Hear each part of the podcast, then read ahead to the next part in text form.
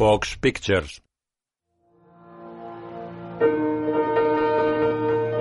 Film 4.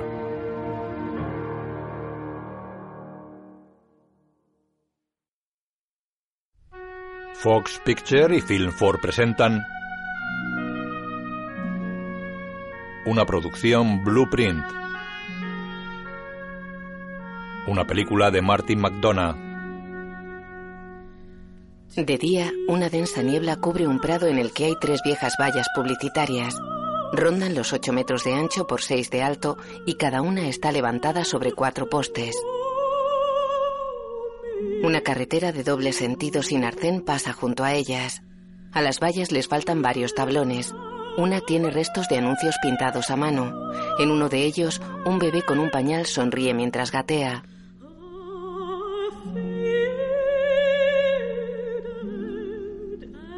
Las vallas están separadas unos 100 metros entre sí, alineadas junto a la carretera. La decoración está orientada a uno de los sentidos de la circulación.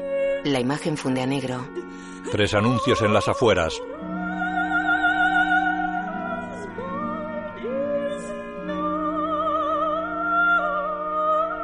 De día, con el cielo despejado, un Ford familiar del año 88 avanza por la carretera. Lo conduce una mujer de unos 50 años. Es delgada, tiene el pelo largo, rubio y liso, las facciones duras y los ojos azules.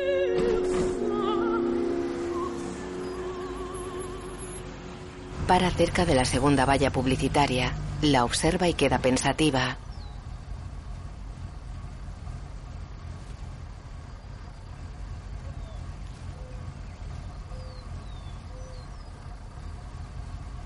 Engrana la marcha atrás y retrocede. Viste una chaqueta de pana marrón.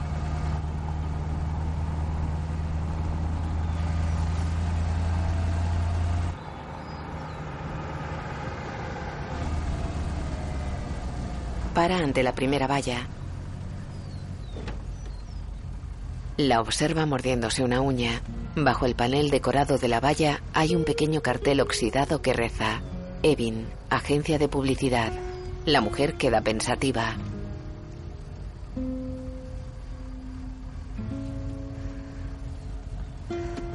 Manipula el cambio y se va. Tras el prado en el que están las vallas hay montes cubiertos por un tupido bosque. En uno de ellos hay abierta una cantera.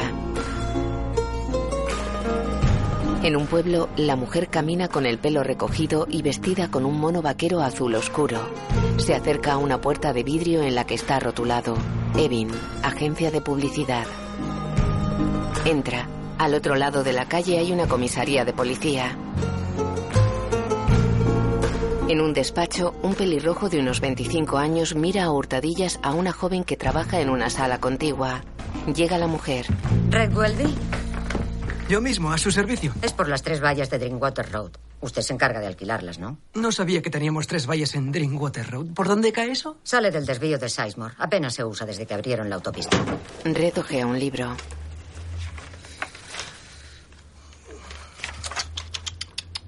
Tiene razón. Allí tenemos tres vallas. Nadie ha puesto ningún anuncio desde 1986.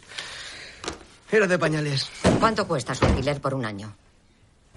Un año. ¿Quiere tres vallas en una carretera donde no pasa nadie a no ser que se pierda o sea un tarado? Qué espabilado es usted. Bueno. Ya que ahora en esta agencia se hace lo que yo digo, voy a ofrecerle un trato muy favorable por esas tres vallas. A ver, ¿cómo ha dicho que se llama, señora? ¿Qué dice la ley acerca de lo que se puede poner en una valla? Doy por sentado que nada que sea difamatorio ni algo como joder, puto o coño, ¿verdad? Ni. ¿Ah, no? Bien. No habrá problema. Le da un fajo de billetes. Cinco mil dólares por el primer mes. Supongo que bastará. Y el texto que hay que anunciar. ¿Y qué tal si redacta un contrato entre nosotros para estar seguros de que nadie más las alquile? Junto a una ventana, un escarabajo patalea tumbado boca arriba. Intuyo que usted es la madre de Angela Hayes. Exacto. Angela Hayes es mi hija. Pone boca abajo al escarabajo y mira por la ventana. Me llamo Mildred. Observa la comisaría. ¿Cuándo van a estar puestas? Digamos que para. El domingo de Pascua. Me parece perfecto. De noche, un hombre de unos 40 años conduce. As I was walking down the streets of Laredo. ¡Mao! As I walked down in Laredo one day. ¡Mao! Circula en coche patrulla por una carretera que atraviesa un bosque. Toma un desvío a su derecha. In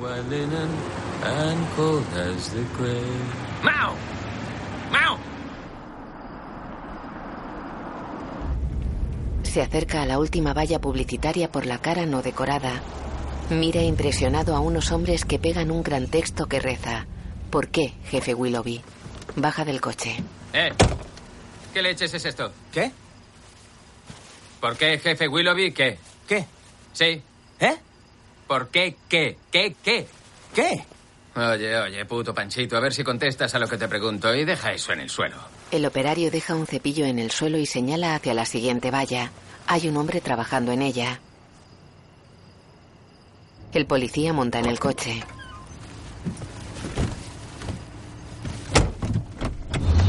Va hacia la segunda valla. Para ante ella. Un texto reza. ¿Y aún no hay detenciones?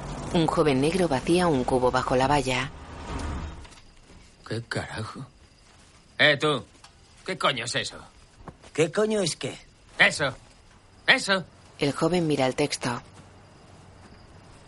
Diría que un anuncio. ¿Un anuncio de qué? El joven mira el texto de nuevo. Unos focos situados en los postes iluminan la zona decorada. ¿Algo enigmático? Ya te digo. Sí. ¿No le conozco a usted yo de algo? No lo sé, ¿sí? Sí. Ya caigo. Escupe desafiante al suelo. Si quisiera, podría detenerte ahora mismo. ¿Por qué? Por haber vaciado ese cubo. Eso, eso va contra el medio ambiente. Las leyes lo protegen. Mire, antes de hacer nada, agente Dixon, ¿por qué no va a echar un vistazo a la primera valla publicitaria? Después, si le apetece, hablamos sobre el medio ambiente y la puta que lo parió. ¿Qué le parece? Le da la espalda. Dixon mira la parte trasera de la primera valla y vuelve a la carretera.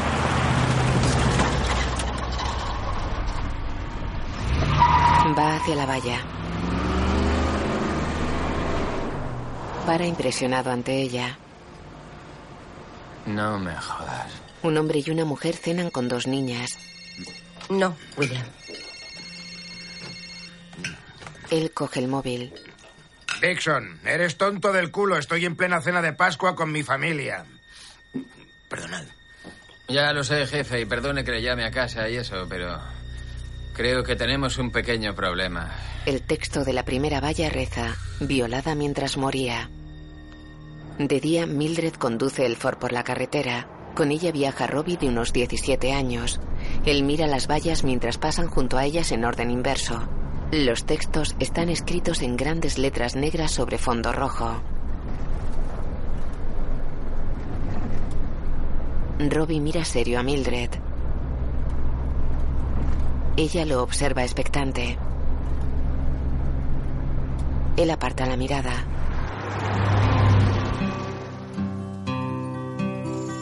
Se acercan a un instituto. Hay autobuses escolares y coches aparcados frente al recinto. Mildred para frente a la puerta principal. Robbie se marcha sin mirarla. Ella resopla y se va. Circula por una amplia calle del pueblo. Observa al jefe de policía que sale de la comisaría con un agente. Dixon va tras ellos. Déjeme hablar con él. Es mejor que se lo digamos serio. No, quédate aquí, Dixon. No, no, no, no, no, no, no, he dicho que no. Vuelve adentro. A la orden. El jefe y el agente cruzan la calle sin Dixon. Mildred los mira por el retrovisor mientras se aleja. Para frente a una tienda de regalos y souvenirs que está junto a una vía férrea. Baja del coche. Se acerca a una joven negra que fuma en el porche del establecimiento. Perdona que llegue tarde. ¿Ya te han puesto esos anuncios para joder a la pasma? Están puestos. Ánimo, tía. Da caña a esos putos polis. En la agencia. ¿Qué cojones crees que estás haciendo al poner esos anuncios? ¿No se te ocurrió que tendría repercusiones legales? ¿Repercusiones legales, Cedric? ¿Quieres que te explique lo que son repercusiones legales, tío majadero? Y no me llames Cedric. No he infringido la ley de la propiedad, ni tampoco ninguna otra puta ley ni orden. Lo he comprobado. ¿Y dónde lo has comprobado? En un... ¿Libro? ¿En qué libro, genio? Se titula Cómemela y a ti qué te importa. El jefe pone los pies sobre el escritorio de Red. Joder. ¿Para cuánto esa persona o personas ¿O han alquilado esas vallas? Ah, eh, un año. ¿Y esa clienta ya te ha pagado? Todo el año. Luego es una mujer, ¿cierto? No estoy autorizado a hacer pública esa información. Mildred Hayes, tal vez. No estoy autorizado a hacer pública esa información. ¿Quieres tocar los huevos al departamento de policía de Evin? ¿Es eso? Eso creo. En comisaría. ¿Qué te ha dicho qué? ¿Y a la cara? No ha cometido ningún delito. Ah, vamos, la difamación ahora no es un delito. No es difamación, simplemente está haciendo una pregunta. ¿Qué? ¿Eres idiota? No me llames idiota, Dixon. No te he llamado idiota, he preguntado si eres idiota. Era una pregunta. Ahí te ha pillado, Cedric. ¿Qué coño? Se acabó. ¡Eh! ¡No pierdas los estribos! ¿Por qué le mantienes aún aquí? En el fondo es un buen hombre. Bill torturó a un detenido. No se pudo demostrar con pruebas sólidas. En la calle, Dixon va hacia Red. Quítalos. ¿Ah? Quita esa porquería. ¿Qué porquería? Eh, chaval. Le agarra. ¿Crees que no te pegaría una paliza en plena calle? Creía que tú solo zurrabas a los negros, Dixon. No, no. ¡Quieto! ¡Ni se te ocurre tocarme, hijo de puta! El jefe lo retiene. ¿Estás borracho? ¿Ya estás borracho? ¡Arriba! El jefe se lleva a Dixon. Da igual, nadie pasa por esa carretera. A no ser que se pierda o sea un tarado. En la carretera. Sobre todo no se ponga nerviosa, todo irá bien. No mire directamente a la cámara. Dejamos que pase el coche. Luego Dixon está en una casa. Tres, dos, uno. Señora Mildred Hayes, ¿por qué ha puesto esos anuncios? Mi hija Angela fue secuestrada, violada y asesinada hace siete meses precisamente en este tramo de carretera. ¿Qué estás viendo, mamá? ¿Telebasura? Me parece que el cuerpo de policía local está demasiado ocupado torturando a tipos negros como para molestarse en hacer algo por resolver un crimen de verdad. Se me ha ocurrido que estos anuncios les ayudarían a concentrarse un poco. Joder. Para ser sincera, no sé qué hace la policía. Lo que sé es que... El cadáver quemado de Angela está ahora bajo tierra. La labor de la policía se reduce a comer donuts y a trincar a niños que van por la calle en monopatín. ¿Y el jefe Willoughby? ¿Por qué le señala a él? Él dirige el departamento. Alguien debe hacerse responsable. ¿Y hace responsable a Willoughby? Sí, el responsable es Willoughby, exactamente. De noche en su casa, el jefe tira un mando a distancia y se aleja. Su mujer queda pensativa.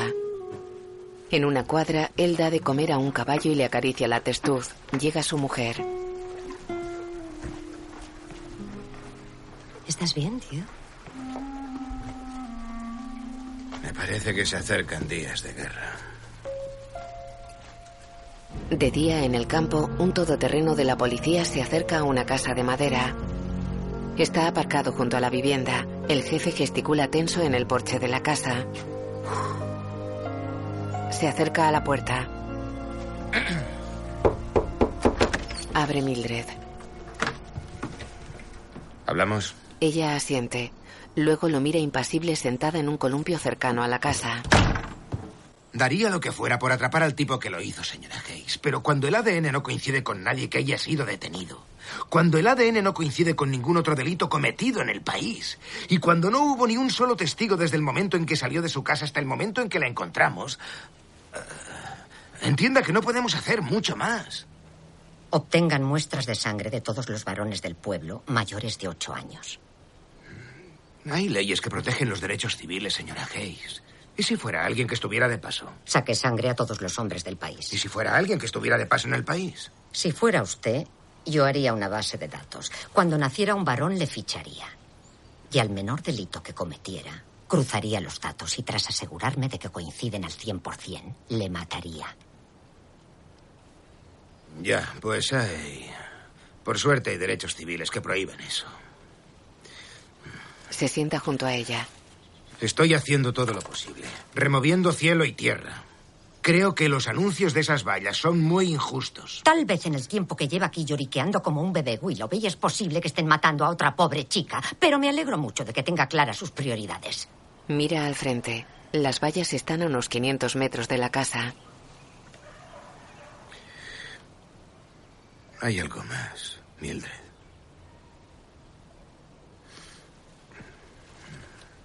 Tengo cáncer. Me estoy muriendo. Ya lo sé. Él la mira expectante. ¿Eh? Que ya lo sé, casi todo el pueblo lo sabe. Él gesticula extrañado. ¿Y aún así ha puesto esos anuncios? No tendrían el mismo efecto después de que la palmara. ¿Verdad? Willoughby la mira impresionado. Ella se columpia suavemente.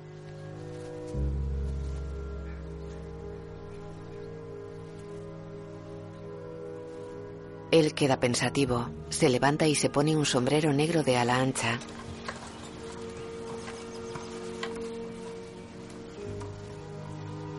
Se va. Mildred mira seria al frente. Cierra los ojos y niega. De noche en un pub, Red Welby y un hombre con enanismo juegan al billar americano. Dixon se acerca con una cerveza. Bueno, vaya, vaya.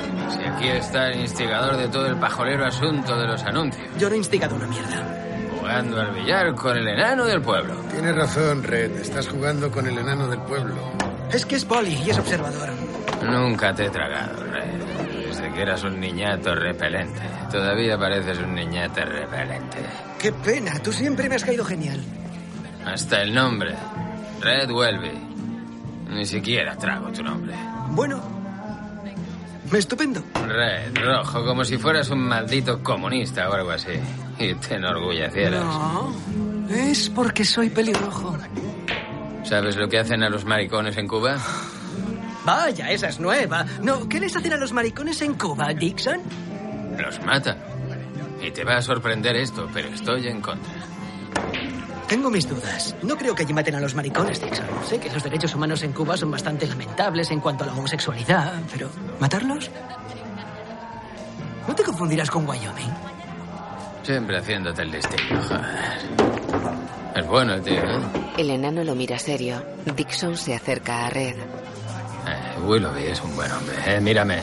Que me mires. Ahora estoy siendo educado, ¿verdad? Estoy siendo educado. Willoughby es un buen hombre y esta no debería ser su única preocupación. Los meses que le quedan. Ah, ¿Los meses que qué? Dixon lo mira extrañado. ¿Ah? ¿No lo sabes? Es panc- pancreático. Después voy yo. Y dejad de cotorrear.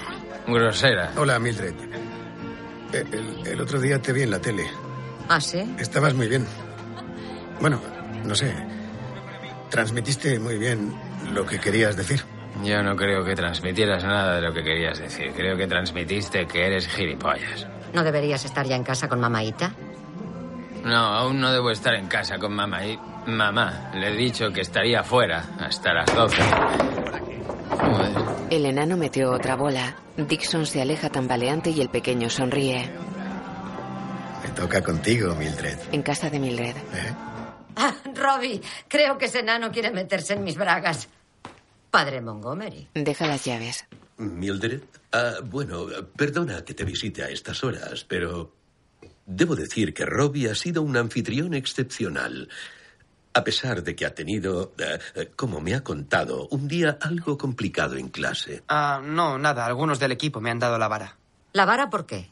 Por los anuncios de las vallas, Mildred, que es el motivo por el que he venido a hablar contigo. Prosiga. Sé lo difícil y duro que ha sido para ti, Mildred, este último año, todos lo sabemos. Y si alguna vez necesitas algo de nosotros, estamos a tu lado, siempre.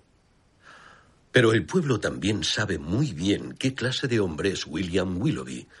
Y el pueblo, sin excepción, está en contra de esos anuncios. Ha hecho una encuesta. Verás, Mildred, si hubieras continuado acudiendo a la iglesia, comprenderías un poco mejor la profundidad de los sentimientos de nuestra gente. Tras la misa del domingo se me acercaron muchos feligreses. Y sí, hice una encuesta. Todo el mundo está contigo respecto a Angela. Nadie está contigo respecto a esto. Él y Robbie la miran fijamente. ¿Saben qué he estado pensando hoy? Pues en esas bandas callejeras que existen en Los Ángeles, sí, los Crips y los Bloods. Y pensaba en una serie de leyes nuevas que aprobaron, creo que fue hacia los años 80, para combatir a esas bandas callejeras, a los Crips y los Bloods.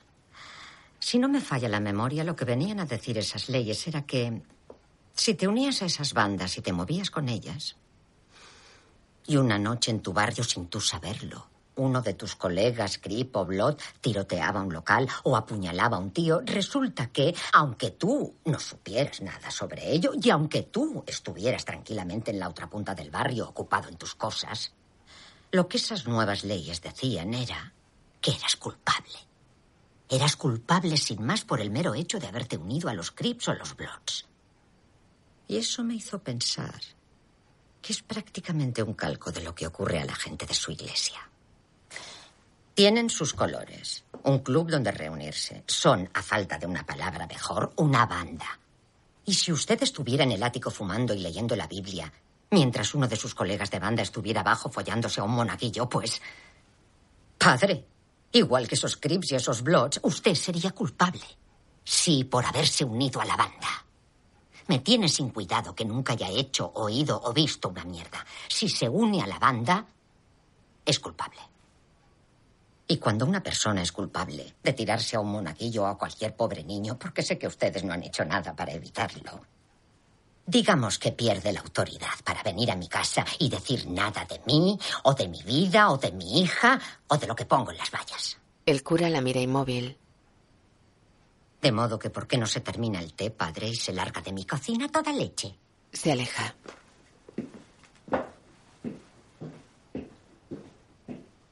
Robbie contiene la sonrisa y gira serio hacia el cura. Pero gracias por haber venido, padre. De día, en una consulta, un médico saca sangre a Willoughby. ¿Cómo te encuentras, Bill? Ah, igual que si tuviera cáncer en un órgano vital. Bueno, quiero que sepas que estamos contigo en el asunto de Mildred Hayes, ¿eh? Como vuelva a oír esa puta frase una vez más. Se quita el tubo de sangre y lo tira. Estoy harto de esto. No malgastaré mi vida esperando. En comisaría, Dixon lee con gafas de sol. Joder, Dixon, deja de leer cómics y dame el expediente del caso Hayes. ¿El caso de Angela Hayes o el de Mildred Hayes? No hay ningún caso Mildred Hayes. Hemos recibido dos quejas formales por esas vallas, así que creo que... ¿De quién? Dixon se quitó las gafas, ojea una libreta. De una mujer con un ojo bizco y de un dentista gordo. ¿Te importaría darme el expediente del caso de Angela Hayes? Así que una mujer con un puto ojo bizco. Hay que joderse. Se aleja. Dixon deja la libreta. En Drinkwater Road ambos miran un dossier con fotos de un cadáver carbonizado. Dixon se agacha y escupe. ¿Una noche dura? Están junto a una de las vallas. No. Deja en paz a Welby, ¿quieres? O si no, ¿qué hará? Le rompo la boca a tu madre de una patada. No, no lo hará. Willoughby lo mira serio. ¿Quién le ha dicho que estuve metiéndome con él? ¿El enano? Oye, ¿a ti qué cojones te pasa? Intento concentrarme, joder. Déjate de enanos. Lo empujó. Dixon se aleja unos metros mientras él ojea el dossier.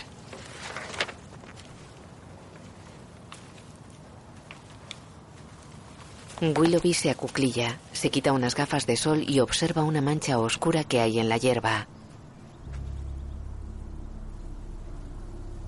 Está junto a la valla que reza. ¿Por qué, jefe Willoughby? Diga, ¿qué está buscando? No hay nada que buscar. Mildred está en la consulta de un dentista. No sé lo que es. Es como si se me moviera. Bueno, pues si se mueve, hay que extraer la pieza. Es obeso. ¿No piensa echarle un vistazo antes? Él le mira la boca. Hay que extraer la muela. Coge un taladro dental. Ah, ¿No va a ponerme un poco de anestesia, doctor? Él deja el taladro y coge una jeringuilla de vidrio y metal.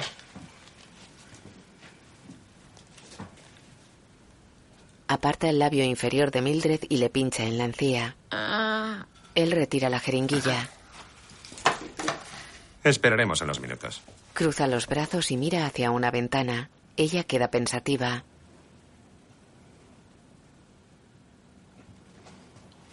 El dentista se da la vuelta, coge el taladro y se inclina sobre el rostro de Mildred.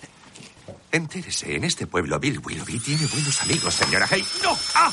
¡Quieta, no! Ella le taladra un dedo pulgar atravesándole la uña. ¿Qué ha hecho, joder? Se sienta en el suelo. Mildred coge un vasito de plástico y se levanta. ¿Y por qué no dice a esos buenos amigos de Willoughby que espabile y haga su trabajo, puto gordinflón? Bebe y le escupe a la cara. Un coche patrulla para ante la tienda de regalos. Dentro, la joven negra mira extrañada a Mildred. Entran Dixon y Willoughby. ¿Qué hay, Mildred? Por casualidad no habrá estado hoy en el dentista, ¿no? No. ¿Eh? Digo que no.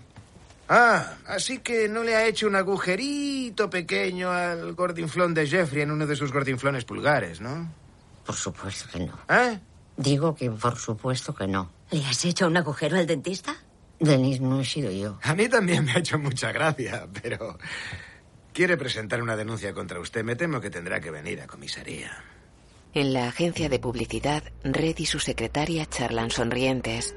Mildred les observa a través de una ventana de una sala de interrogatorios de la comisaría. Se aleja de la ventana y se sienta ante una mesa. Dixon la mira adormecido de pie junto a la puerta. ¿Cómo va todo en el sector de la tortura de negros, Dixon? Ahora se llama sector de la tortura de personas de color. Y por si quieres saberlo, yo no he torturado a nadie. Ella lo mira incrédula. Pero ¿cómo se le pudo ocurrir decir en la televisión todas esas patrañas? Mi madre siempre ve esa cadena. ¿Tu madre no sabe lo de las torturas? No, no sabía nada. Está en contra de esas cosas. ¿Quién está en contra de qué? Mi, mi madre está en contra de torturar a gente de color. Ella ha dicho tortura de negros y le he dicho que decir eso está prohibido. Hay que decir tortura de personas de color. ¿A que sí, jefe? ¿Tengo razón?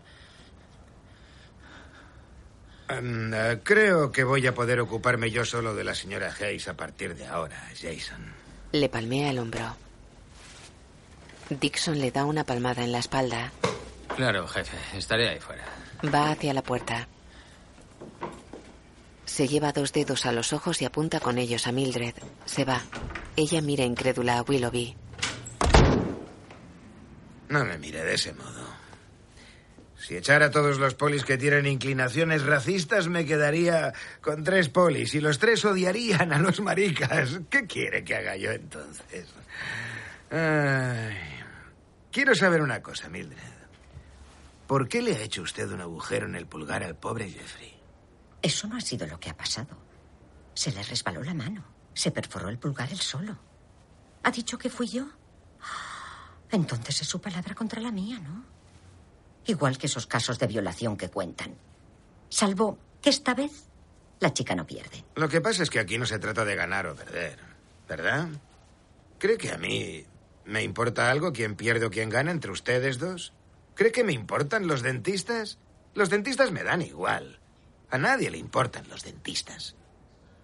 Lo que sí me importa, o lo que me interesa de verdad, es tenerla ocupada en un juzgado tanto tiempo, que el horario que tiene usted en la tienda de regalos sea tan caótico, que no le quede ni un centavo para pagar los anuncios, ni un mes más. Tengo algo de pasta. Eso es lo que me interesa, de verdad. Tengo pasta guardada. Pero me he enterado de que tuvo que vender el tráiler de su exmarido para poder pagar el primer mes de las vallas. ¿Es verdad? Por cierto, ¿cómo está el bueno de Charlie? ¿Aún sigue arrejuntado con esa becaria tan guapa que trabaja en el zoo? Aún sigue rejuntado con esa nena que huele a mierda. La verdad no sé si el zoo tendrá algo que ver con eso, pero espero que sí. ¿Cuántos años tiene? ¿19? Eso es juece. Siga intentándolo. Siga intentándolo. Diga, ¿qué piensa Charlie de esos anuncios que ha puesto? ¿Qué dice un expoli como Charlie? Expoli, ex maltratador de mujeres, es lo mismo, ¿no? Pero es su palabra contra la de él.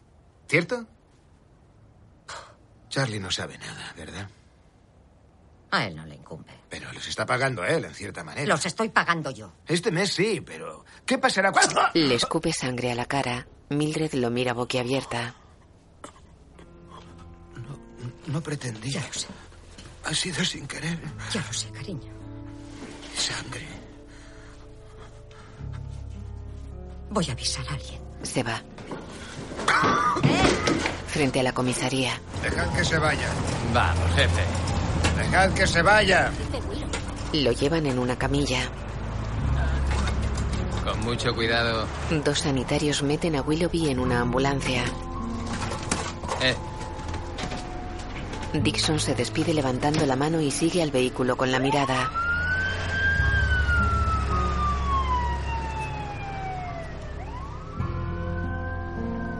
De noche, el viejo Ford de Mildred avanza por una carretera de las afueras.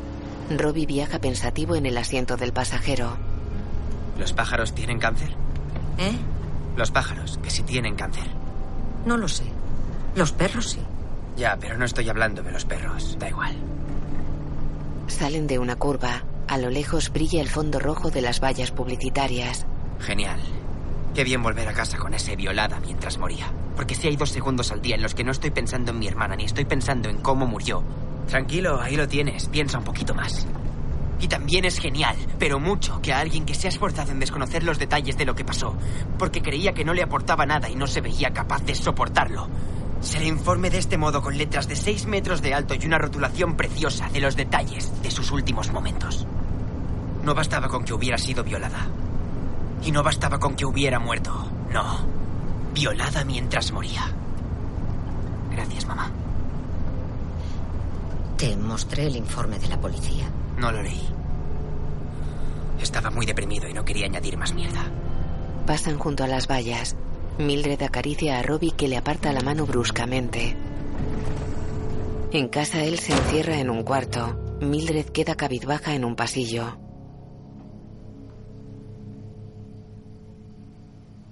Mira una puerta con un cartel que reza Peligro. Abre y entra en un dormitorio en penumbra. Tiene cama individual y está decorado con recortes, dibujos y pósters. Uno de ellos es la portada del disco Inútero de Nirvana. Se sienta en la cama y mira alrededor. Luego de día está en la cocina con Robbie y una chica, en off. ¿Mamá? Sí. No irás a salir otra vez esta noche, ¿no? Iré con Denise a tomar unas cervezas, sí. ¿Iréis en su coche? Angela, ¿por qué no me preguntas sin más si te dejo el coche? ¿Me dejas el coche? No. ¡Serás zorra! Te daré dinero para un taxi si me lo pides con educación y no me llames zorra. ¿Por qué me obligas a pedirte el coche si no me lo dejarás? Porque me divierte. ¿Y porque has estado fumando María? Ya, hay que ser hipócrita. ¿Hipócrita? Sí. ¿Por qué? De pequeños nos llevabas en coche borracha. Tú no puedes saberlo. Me lo contó papá. ¿Cuándo le has visto? No cambies de tema. ¿Conducías borracha cuando nos llevabas en coche de pequeños? Una vez. Es posible. Sí, ya, una vez. Cuando me pegaba Ajá. unas palizas que te cagas. Y tenemos que creerte porque tú lo dices. Angela, tía, te estás pasando. ¿Por qué nunca te pones de mi parte, Robbie? Me pongo de tu parte cuando no eres tan puta. ¡Eh! En esta casa no hay ninguna puta, ¿queda claro? ¿Os vais de casa? Era. era. era un chiste. ¿Me vas a dejar el coche o no? ¿Por qué no te vas andando? ¿Por qué no te vas andando? ¿Sabes qué? Me iré andando. Me iré andando y ¿sabes qué más? Espero que me violen por el camino. Yo también espero que te violen por el camino. De noche, en la actualidad, Mildred se aleja cabizbaja del dormitorio.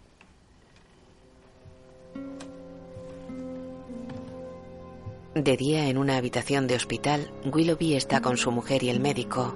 Vas a tener que quedarte aquí unos días. No deberías expectorar sangre. Sí, eso es lo que suponía. Te veré por la mañana. Anne, Se va. Anne y Willoughby se acarician. Creo que voy a por tu chaqueta. Sabes que no pienso quedarme, ¿eh? Y sabes que no lo discutiré. Se aleja y él le da un azote. La sigue triste con la mirada.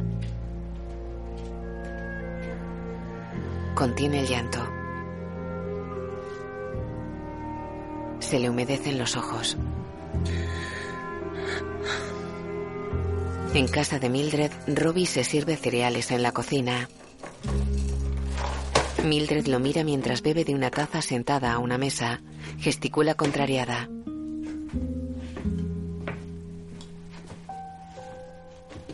Él se sienta serio a su lado.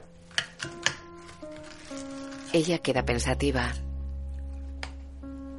Le observa mientras silba. Él come sin mirarla. Ella le tira una cucharada de cereales a la cara. Uy. Él la mira furioso y gesticula incrédulo. ¿Serás vieja, hija puta? No soy vieja, Robbie. Sonríen. ¡Es papá! Se va. Sale al porche. Hola, papá. ¿Qué tal? ¿Dónde está esa loca? Robbie señala hacia el interior. Saluda a una joven de ojos verdes que le sonríe desde un descapotable. Dentro. El chico tiene el puto pelo manchado de arroz inflado. ¿Qué está pasando aquí? ¿Qué cojones está pasando con esas putas vallas, Mildred? No necesita explicación, creo. Pues si no te importa, explícamelo a mí.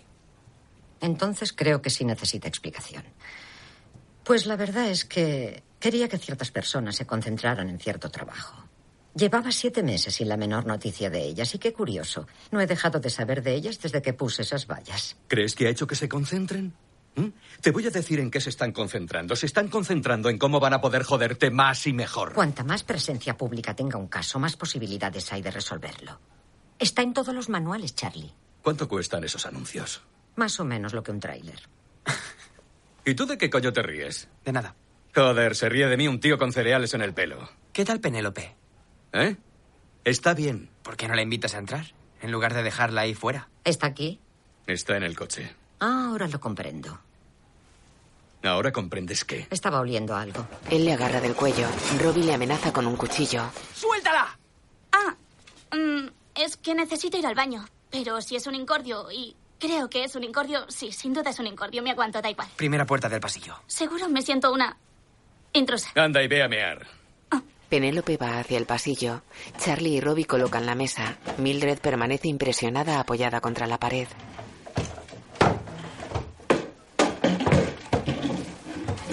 Se sienta y deja el cuchillo sobre la mesa. Mira a su hijo que gesticula confiado. Ya has dicho todo lo que tenías que decir, así que coge a la chica del zoo y lárgate de mi casa, ¿de acuerdo? Ah, resulta, por lo del zoo, resulta que están echando a gente y claro, pasa que los últimos que entran son los primeros que salen y... Sí, por desgracia, el zoo dijo que me fuera, pero los de los paseos a caballo para discapacitados buscaban gente para cuidar los caballos. Así que ahora trabajo allí, cuidando caballos para discapacitados. Mildred y Robbie la miran fijamente. Charlie hace una seña y Penélope se va. No abras la boca. No tenía intención de decir nada. ¿Crees que no deseo que no hubiera pasado? Se sienta junto a ella. ¿Crees que no me gustaría que ella siguiera aquí? Ya lo sé que sí. Le coge una mano. Ya lo sé que sí. Esos anuncios no van a devolvernos la Mildred. Tampoco follarse a chicas de 19 años. Pero eso yo lo sé. Ella aparta la mano. Lárgate. Sí, vale. Se levanta. Yo soy un padre de mierda y tú eres una madre estupenda. Vale. Entonces, ¿por qué una semana antes de morir, Angela vino a preguntarme si podía venir a vivir conmigo? Porque ya no soportaba que las dos pasarais el día lanzando espullas, discutiendo sin no, parar. No, no te creo. Y le dije, quédate en casa, tu madre te quiere. ¿Por qué no me callé? Porque entonces aún estaría viva, joder. Es mentira, no te creo. Pues no me creas. Pregúntaselo al niño. Se va. Mildred gesticula abatida. Mira a Robbie. Es verdad. No lo sé, mamá. Sí que lo sabes. Queda con la mirada perdida. De noche en su casa, Dixon toma un sándwich. Su madre se sirve un margarita. Ah, por favor. Eh, ¿Otra vez Donald Sutherland? ¿Qué es esto? ¿Un ciclo peñazo de Donald Sutherland? Me gusta. Me gusta su peinado. ¿El peinado? Esta película es en la que se muere su hijita. Eso le da emoción a la película. Hablando de niñas muertas, ¿qué ha pasado con la mujer de las vallas?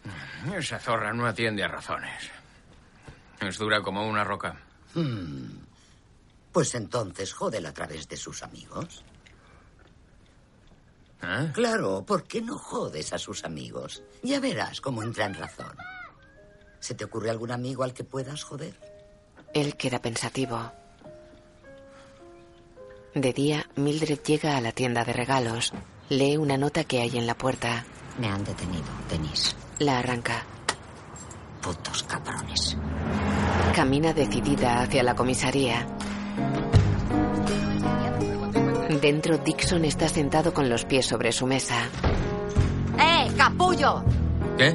No digas qué, Dixon, cuando alguien entra llamándote capullo y usted no venga aquí a... ¡Cállate! Y tú, ven aquí. No. Usted venga aquí. Muy bien. ¿Qué?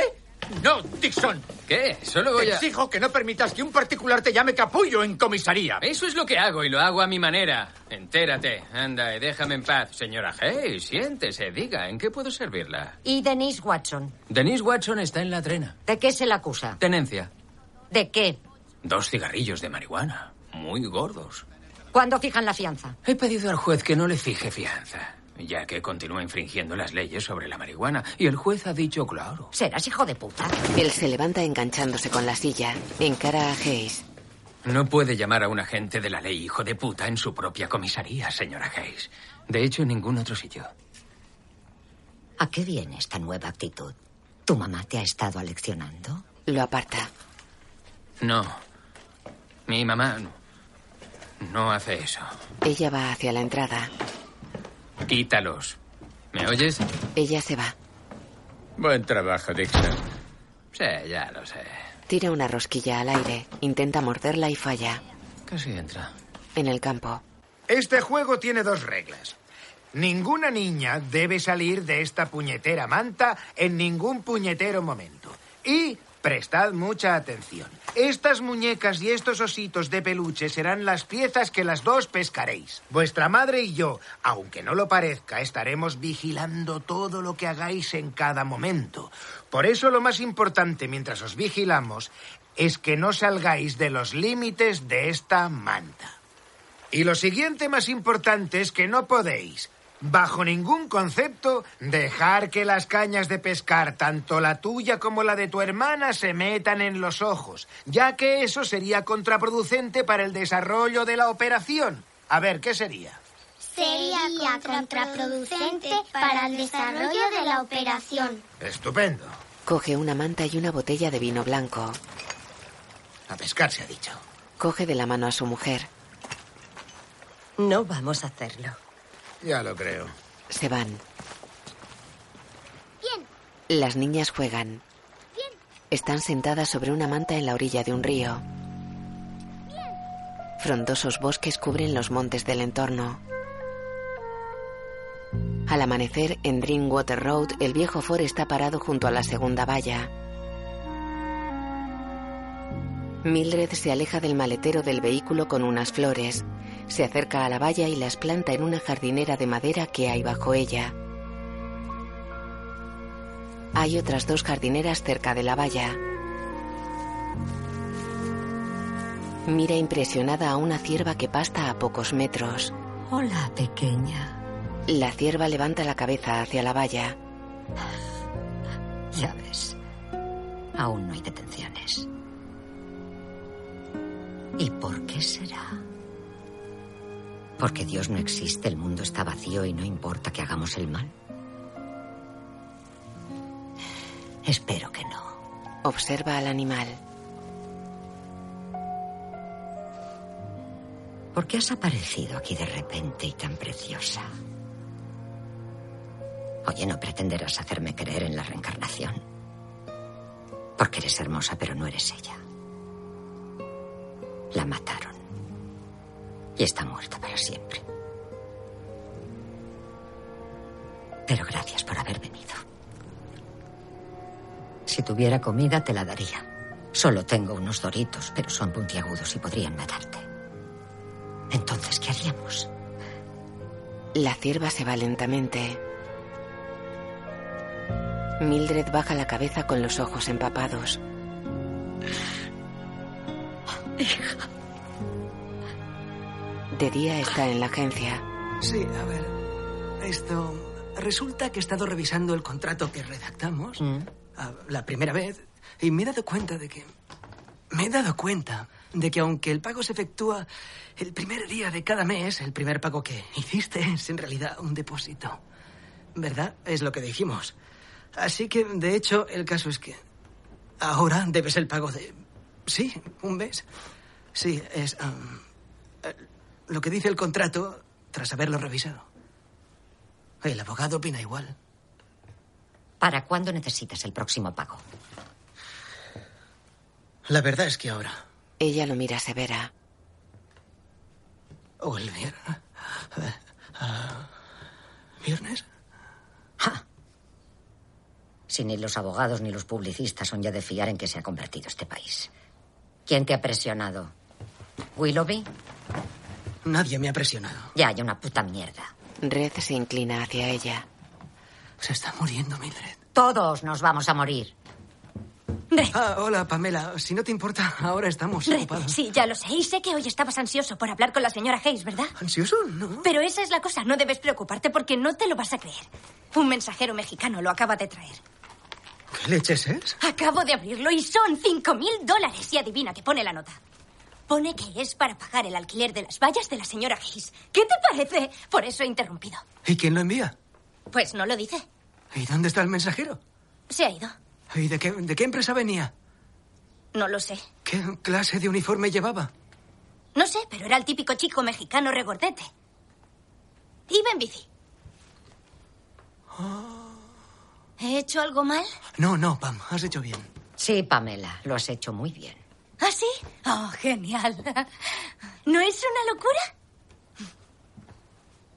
Se va. Mildred sonríe. ¿Qué dice esa nota? Red saca una nota de entre los billetes. Ah, dice, ah, este dinero debe destinarse a financiar las vallas de Mildred porque no es la única de por aquí que detesta a esos puercos de la poli. Firmado un amigo.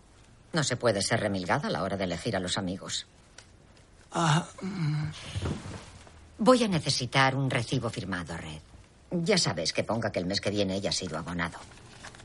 ah, claro, Mildred, sí. Ahora. Ah, claro. De noche, Willoughby está en el dormitorio de sus hijas. Mamá, ¿está borracha? No, no, es que tiene un poco de migraña, nada más. Tiene migraña tipo Chardonnay. Eh, bien, y ahora no quiero ir más cháchara, ¿vale? ¿Y mañana tampoco iremos al cole, papá? Mm, A ver qué dice mamá mañana por la mañana, cariño. A cerrar los ojos y a dormir, ¿vale? Acaricia la frente a una de ellas y se aleja. En el salón, besa en los labios a Anne que está tumbada en el sofá. No sabes nada, vómito. Me encanta. Dentífrico. Un truco que aprendí. Mujeres, ¿eh? Pero eso no te va a librar de limpiar la mierda de los caballos de la cuadra. Esos putos caballos. Son tus caballos, joder. Voy a encargar a alguien que les dé un tiro. Ya lo haré yo. Zorrita perezosa. Gracias, papi. Ha sido un día precioso. Y ha sido un polvo precioso. Su polla es encantadora, señor Willoughby. ¿No es de una obra de teatro? Su polla es encantadora, señor Willoughby. Creo que lo escuché en un Shakespeare hace años. No seas bobo. Es de Oscar Wilde.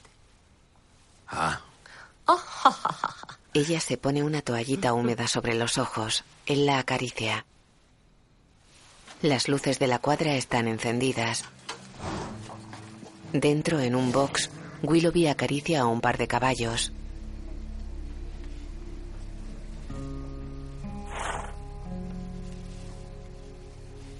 Abre la puerta del box.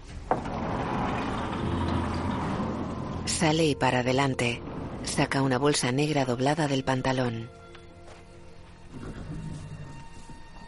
La despliega lentamente.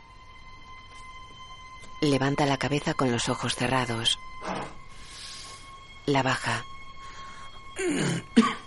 Los caballos miran hacia él. Oscar Wilde. Sonríe. Se cubre la cabeza con la bolsa. Tiene una nota pegada sobre la zona de la cara. Saca un revólver y se apunta a la cabeza. Cae muerto. La nota reza. No abras la bolsa. Solo llama a los chicos.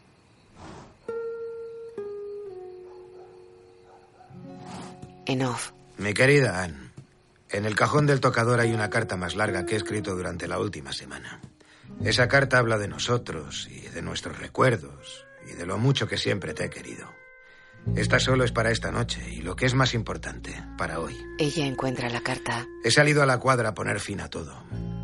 No, no voy a lamentar lo que he hecho, aunque sé que durante un tiempo vas a estar enfadada conmigo. O incluso vas a odiarme por haberlo hecho. No, por favor. No se trata de eso de que he venido a este mundo solo y voy a abandonarlo solo, ni ninguna tontería parecida. No vine a este mundo solo. Mi madre estaba ahí. Y no voy a abandonarlo solo, porque estás tú, borracha en el sofá, haciendo chistes sobre pollas y Oscar Wilde. No, se trata de un acto en cierto sentido de valentía. No la valentía de enfrentarse a una bala. El dolor de los próximos meses habría sido más insoportable que ese pequeño fogonazo. No, es la valentía de sopesar lo que serían los próximos meses siguiendo a tu lado. Despertándome a tu lado o jugando con las niñas. Frente a lo que serían los próximos meses viendo en tus ojos cómo te atormenta mi dolor. Como mi cuerpo debilitado mientras se consume poco a poco y tú lo cuidas. Es el último recuerdo duradero que conservas de mí. Eso no lo quiero. Tus últimos recuerdos conmigo serán a orillas del río y ese inocente juego de pescar en el que creo que hicieron trampas. Y yo dentro de ti y tú encima de mí. Y apenas un fugaz pensamiento de la oscuridad que se cernía. Eso fue lo mejor, Anne. Un día entero sin pensar en ello. Recuerda este día, preciosa, porque ha sido el mejor día de mi vida. Besa a las niñas de mi parte. Recuerda que siempre te he querido. Y tal vez volvamos a vernos si existe otro lugar. Y si no, bueno, conocerte ha sido la gloria. Tu chico. Bill. En casa, él guarda la carta en un sobre y la deja sobre una mesa cerca del salón. Se va. La luz de la mañana ilumina la fachada de la comisaría. Dentro, Dixon bailotea con los ojos cerrados y unos auriculares puestos. Sonríe y gesticula desinhibido. Fuera, unos agentes se abrazan y entran cabizbajos en la comisaría.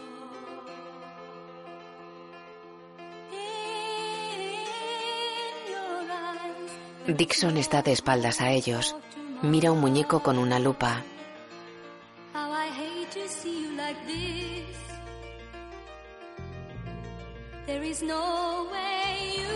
Un agente tira una silla. Dixon se quita los auriculares. ¿Qué leches está pasando aquí? Cedric lo mira con lágrimas en los ojos. ¿Qué? En el aseo, abraza fuerte a Cedric.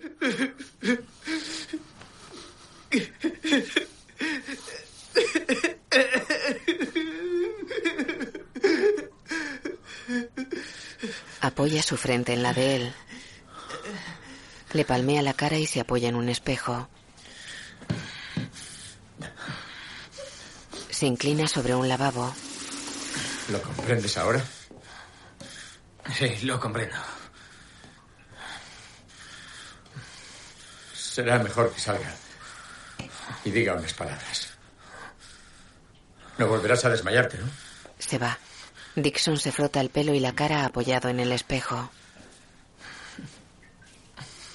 Cierra una mano y mueve impotente el puño. Se frota la cara y queda cabizbajo.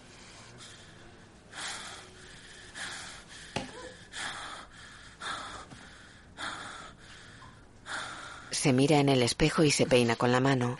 Luego, junto a su escritorio, se ajusta el cinturón y cuelga una porra en él. Sé que. que, que lo mejor. Lo, único que podemos hacer para honrar su memoria es ponernos a trabajar. Es ser. buenos polis. Ponernos en su lugar y hacer lo que él hacía todos los días. Ayudar a la gente. Fuera, un coche para ante Dixon que se aleja de la comisaría cruzando impasible la calzada. Se acerca a la puerta de la agencia y rompe el cristal con la porra. Entra y sube las escaleras que llevan al primer piso. Saca su pistola.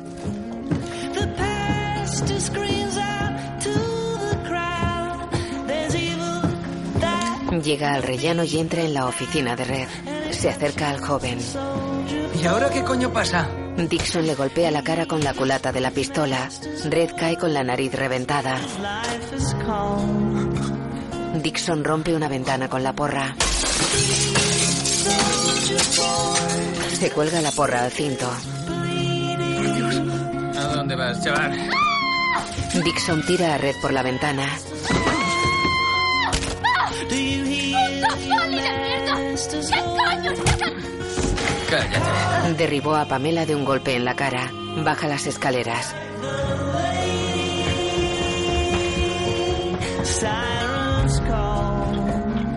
Va hacia Red que se arrastra por la calzada con la cara ensangrentada. Le pisa un pie y le golpea el rostro. ¿Lo ves, Red? También puedo meterme con blancos. Va hacia la comisaría.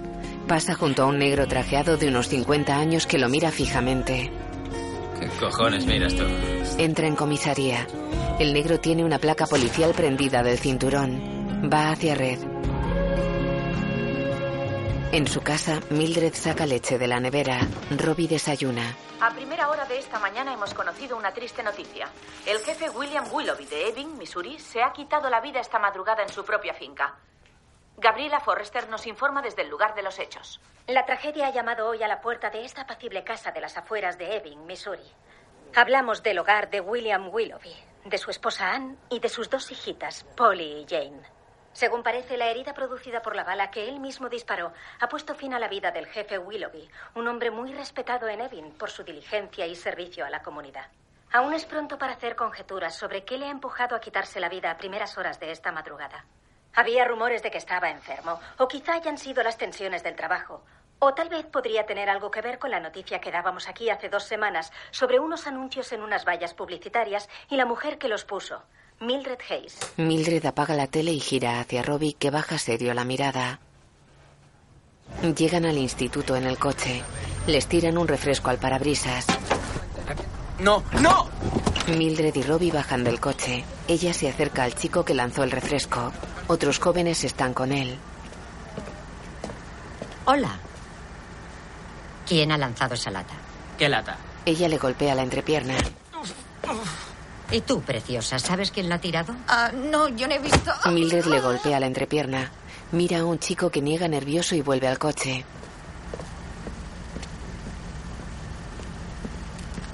Gracias, mamá. Ella monta y se va. Dixon está en comisaría.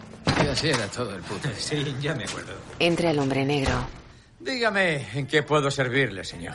¿Cómo se llama? Llevo el nombre en esta plaquita. ¿Es usted duro de lectura? ¿Duro de lectura? No, no, está bien eso de duro de lectura. Es como duro de oído, pero usted ha dicho duro de lectura. Ha hecho un juego de palabras, ¿no? ¿Qué quiere? Me han enviado para ocupar la vacante del jefe Willoughby tras el desgraciado suceso de anoche. Tío, no me joda. Eso tiene que ser una puta broma. El hombre gira hacia él. ¿Tiene usted alguna documentación que lo demuestre, señor? ¿De verdad quiere ver mi documentación, imbécil? Sí, que te enseñe la documentación. Vamos, oblígale. ¿Aquí no hay ningún hijo puta blanco que trabaje? Dos agentes se alejan de Dixon. Eso es racismo. El hombre se acerca a él. ¿Qué le ha pasado en la mano, agente Dixon? Nada, es que me la he jodido un poquito mientras estaba tirando a un tío por la puta ventana, ¿sabe? Sí, lo típico. ¿Ah, sí? A mí no me enseñaron eso en la academia. ¿A qué mierda de academia ha ido usted?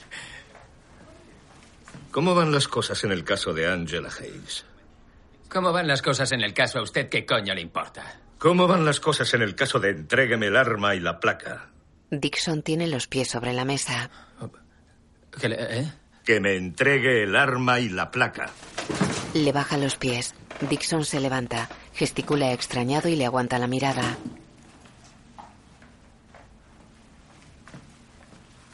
El hombre le apremia. Dixon le da la pistola y se lleva la mano al pecho. Mierda. Mira alrededor. Vacía los bolsillos del pantalón sobre su escritorio. Se palpa los pantalones y busca en la mesa. Tiene que estar por aquí. Se guarda en los bolsillos lo que sacó de ellos. Oiga, pues no encuentro mi placa. Esto, de verdad, se me habrá perdido. O a lo mejor se me cayó al tirar a ese tío. Ya está marchándose de mi comisaría de una puta vez. Se aleja. Dixon coge unos cómics de su mesa. Va hacia el mostrador de recepción donde trabaja Cedric.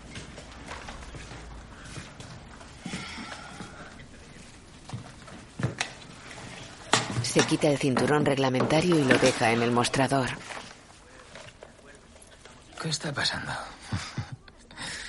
Creo que acaba de echarme. Echarme o suspenderme, no estoy seguro. ¿Qué ha echado? Dixon se mueve vacilante. Va hacia la entrada.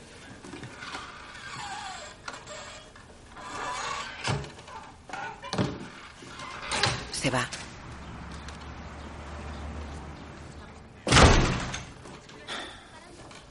En la tienda de regalos, Mildred mira un muñeco junto al escaparate.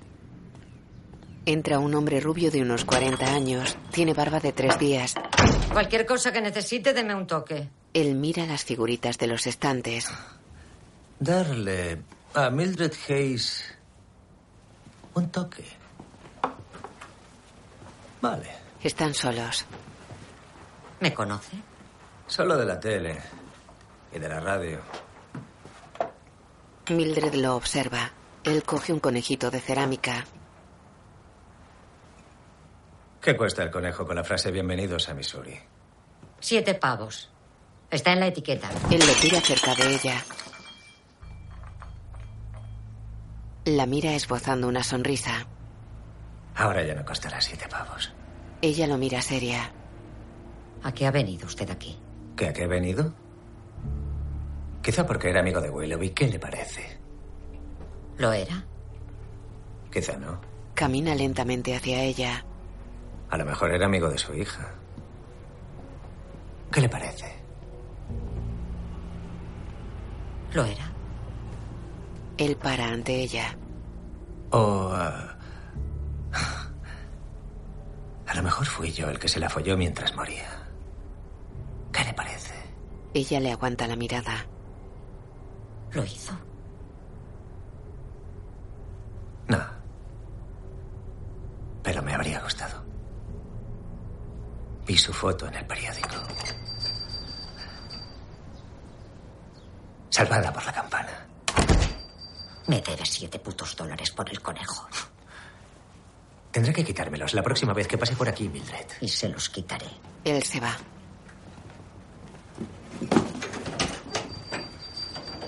Anne Willoughby está dentro junto a la puerta con un sobre en las manos. No sabes cómo me alegro de verla. ¿Qué? Ese intentaba asustarme. No creí que a usted le asustara nada. No soy tan mala. Se sienta. ¿Qué puedo hacer por usted?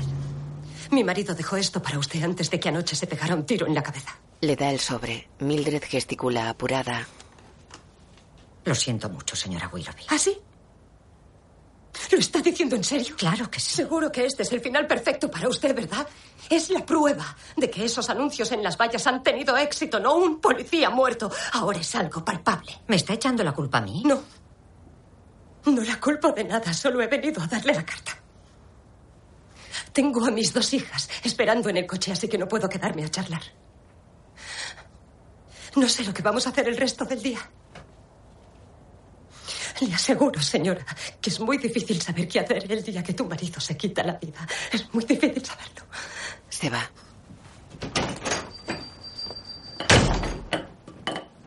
Mildred permanece sentada junto a una ventana con el sobre en las manos. Frente a la tienda, Anne monta en su coche.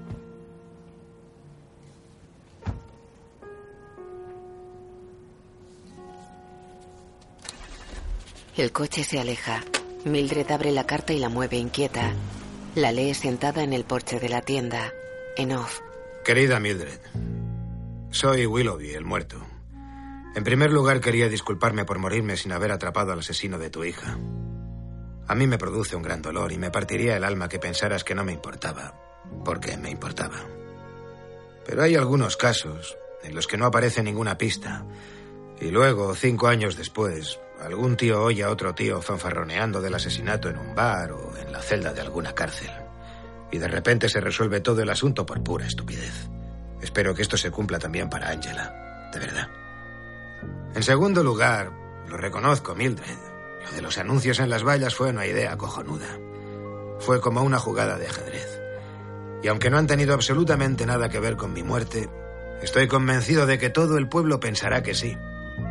Por eso el contraataque Willoughby consistió en pagarte el siguiente mes de alquiler de las vallas. Me pareció divertido que tuvieras que defenderlas durante un mes entero, estando yo bajo tierra. Te ha salido el tiro por la culata. Ja, ja. Espero que no te maten. Así que buena suerte con todo esto y buena suerte con todo lo demás. Espero y rezo para que lo atrapes. Mildred se reclina en una silla y pone los pies sobre la barandilla del porche. Queda con la mirada perdida al frente. Al atardecer, Dixon y su madre fuman y toman cerveza en el porche de su casa. Bueno, ¿quieres que vaya y hable con ellos? No, no quiero que vayas y hables con ellos. ¿Cómo narices voy a mandar a mi madre a hablar con la policía? Queda pensativo. ¿Qué les dirías? Les diría que te readmitieran en el trabajo y que se libren del negro. No, nunca harán caso a una madre que les pide que se libren de un negro. En eso el sur ha progresado. Pues mal hecho. ¿Y van a darte dinero por haberte despedido y todo eso? Eh, No sé cuál es la indemnización por haber arrojado a un tío por la ventana, mamá. No lo consulté antes, lo buscaré en Google después. Dos mil billetes a lo mejor. Has estado allí tres años. Eso sin contar los cinco años de la academia. Seis. Contando el año que repetiste. Él se pone una chaqueta. ¿A dónde vas? ¿A ti qué te importa? No me digas que vas con tu amiguita. No tengo ninguna amiguita. Ya, ya lo sé. Oye, mucho cuidadito. Oh, oh, ¿qué vas a hacer? Él se inclina sobre ella. Reventarte la cabezota de un disparo. Se va.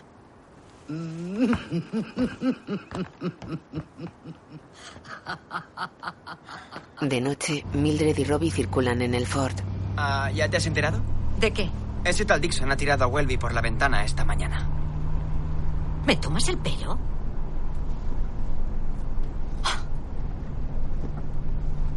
¿Y está bien? Él se encoge de hombros. Surge una luz anaranjada que les ilumina desde fuera. ¡Me cago en mi vida! Joder, la hostia. ¡Hostia! ¡Hostia! ¡Mierda! Las vallas están ardiendo. Paran junto a ellas. Vete a casa a buscar otro extintor. ¿Llamo a los bomberos? Que les den a los bomberos. Seguro que han sido ellos. ¡No hagas ninguna tontería! ¡Come mierdas! ¡Putos mierdas, joder! Robbie se aleja en el coche. Mildred apaga la primera valla con el extintor.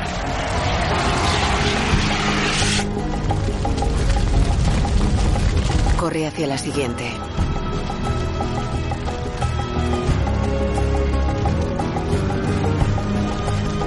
Grandes llamas consumen el panel. Saltan chispas de uno de los focos. Mildred dirige el chorro del extintor a la base de las llamas. El panel sigue ardiendo. Muy bien.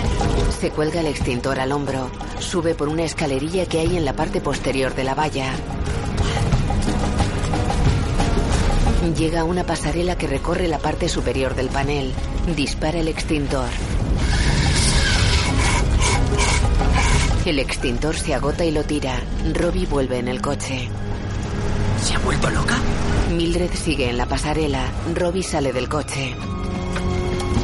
¡Mamá, qué coño estás haciendo! Dispara un extintor contra las llamas. Mildred baja. El fuego se apaga. Sí, eso es. Muy bien. Ven, vamos. ¡Déjalo, mamá, por favor! ¡Ya es muy tarde! Forcejean por el extintor. Robbie. ¡Déjalo! ¡Por favor! ¡Robbie! Va con el extintor hacia la última valla. Robbie la sigue con la mirada.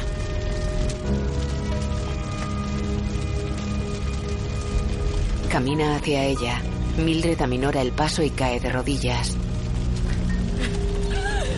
Luego hay ambulancias y camiones de bomberos junto a las vallas.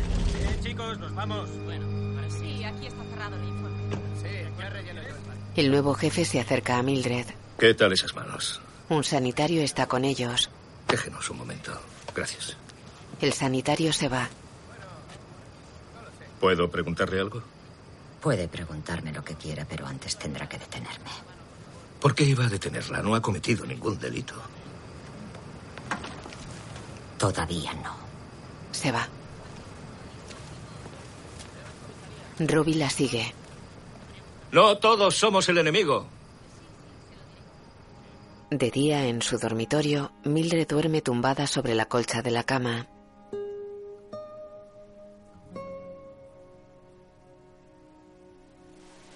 Se incorpora y se sienta en el borde. Crucificaré a esos hijos de puta. Baja la cabeza. Lleva unas zapatillas que representan conejos. Mueve la punta. ¿Qué vas a hacer, Mildred? ¿Vas a crucificarlos?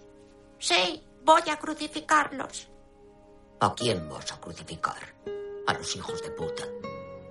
Sí, voy a crucificar a los hijos de puta. Uf, pues que esos hijos de puta tengan cuidado. ¿Verdad? Sonríe. De puta madre. Va en el coche con Robbie. La prensa está junto a las vallas. ¿Qué es esta mierda? Y por muy triste que parezca el espectáculo de estas vallas quemadas, tras la muerte del jefe Willoughby, esta reportera se pregunta si esto pone fin de una vez por todas a la extraña historia de los tres anuncios en las afueras Esto no de pone fin a nada, majadera. Esto es el puto principio. ¿Por qué no lo sueltas en tu programa de los cojones Buenos días, Missouri, hija puta? Se aleja. En el porche de su casa, Dixon toma una cerveza leyendo un cómic. He visto en la tele que anoche en las afueras del pueblo hubo unos incendios. Unos incendios, ¿eh? Se quemaron esas tres vallas. Si aún fuera Poli, me interesaría averiguar quién causó esos incendios, por qué han sido provocados. Pero como ya no trabajo para esa gente, la verdad es que me la trae floja, ¿entiendes? Vaya. Entra en la casa, coge un teléfono y sale con él al porche. Residencia de los Dixon. Hola, Dixon. Soy Cedric. Ah, hola, sargento. ¿Hay alguna noticia? ¿Noticia de qué? No sé. De mi trabajo y esas cosas. No. No. ¿Qué? No. eh, Anne Willoughby acaba de traer una carta que te escribió Bill antes de morir. Madre mía, ¿y qué pone? No la he leído, Dixon. No es para mí. Ah, oye, pues voy, voy ahora mismo. Eh, dentro de un cuarto de hora estaré allí. Oh, ah, ah, oye, me parece que no es buena idea, eh, dada la situación, Jason. Esto, eh, pero aún tienes las llaves de la comisaría, ¿verdad? Sí. Pues, ¿por qué no te pasas y la recoges cuando no haya nadie aquí? Puedo dejarte la carta en tu mesa. Ah, está bien. Ah, y esto... Cuando hayas terminado, deja allí las llaves. Así nos ahorramos ir a buscarlas. De acuerdo. Cuelga. Su madre lo mira expectante. Él se rasca serio la cara y entra en la casa. Deja el teléfono y deambula inquieto cerca de la entrada. Se apoya cabizbajo en el umbral. De noche, en comisaría, se acerca a su mesa alumbrando con una linterna. En off, Jason, soy Willoughby. Ahora estoy muerto, lo siento mucho.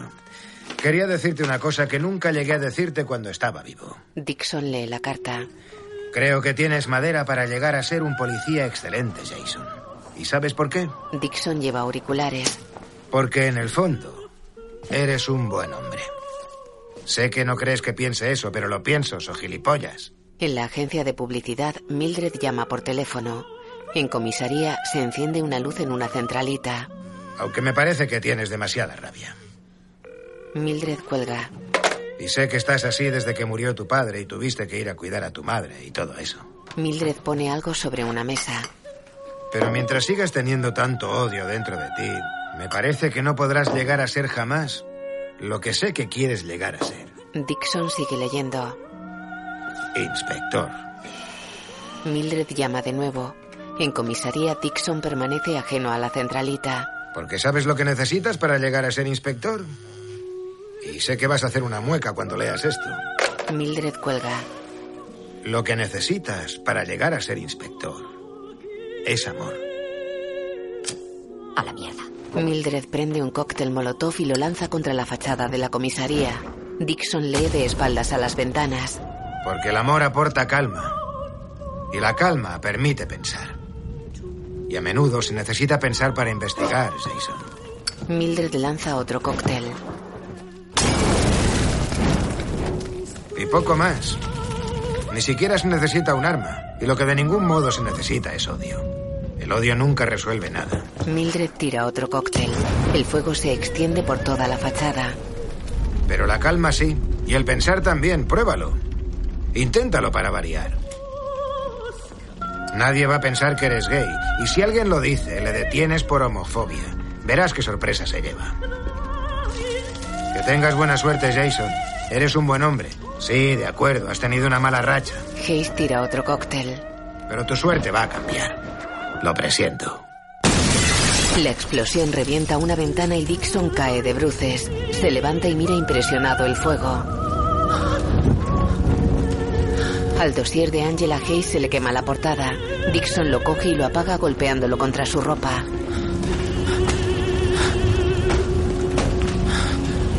Mira pasmado alrededor. El fuego cubre la entrada y las ventanas. Calma.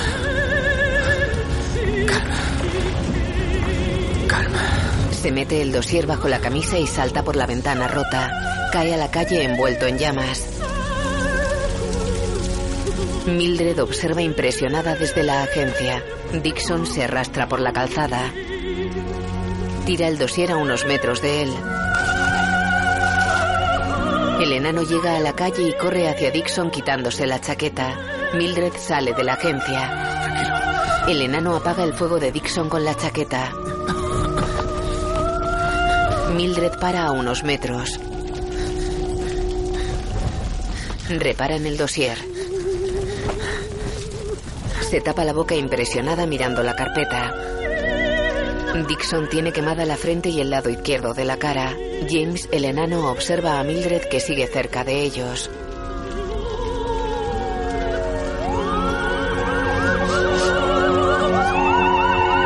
Se acercan dos camiones de bomberos.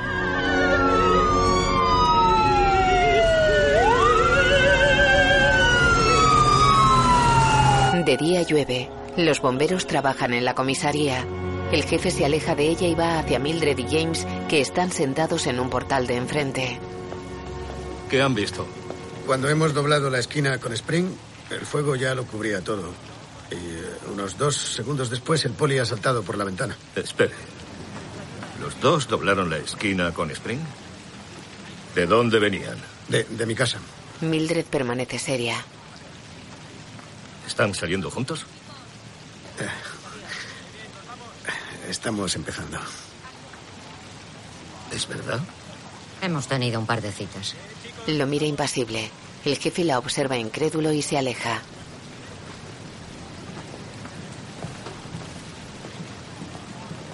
¿Cenas conmigo la semana que viene? Sí, cenaré contigo. Se levanta. Pero no voy a follarte. Se va. ¿Qué? Yo tampoco voy a follarte. Supongo. En un hospital, personal negro lleva a un hombre en camilla. Tiene el rostro completamente vendado salvo la boca y la línea de los ojos. Lo meten en una habitación. Víctima de incendio. Está bastante sedado. Se van. Red Welby está en otra cama de la habitación. Tiene vendajes en la cabeza y la cara y un brazo y una pierna escayolados. Hola, tío. ¿Te duele mucho? Joder. Sí que te has quemado a base de bien, ¿eh? Va cojeando hacia él. Pero te vas a recuperar. ¿Te apetece un poco de zumo de naranja? Aquí tengo una pajita. Eh, eh. Venga, no llores. ¿Te, te pondrás bien? Per- perdóname, Welby. ¿Me conoces? Perdóname. Per- ¿Perdonarte por qué? Por tirarte por la ventana. Red lo mira fijamente. Perdóname, tío. Tío, que te den. Se aleja. Y deja de llorar. Me cago en la leche. La sal te joderá las heridas. Creía que la sal era buena para las heridas. ¿Qué te crees? ¿Que soy médico? Se deja caer en una silla.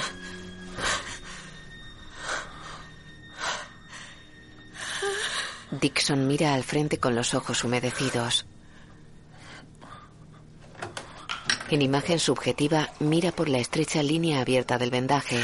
Observa a Red que sirve un vaso de zumo junto a una ventana. El joven se acerca a él.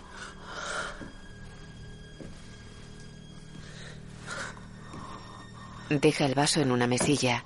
Tiene una pajita que coloca apuntando hacia Dixon. Se aleja.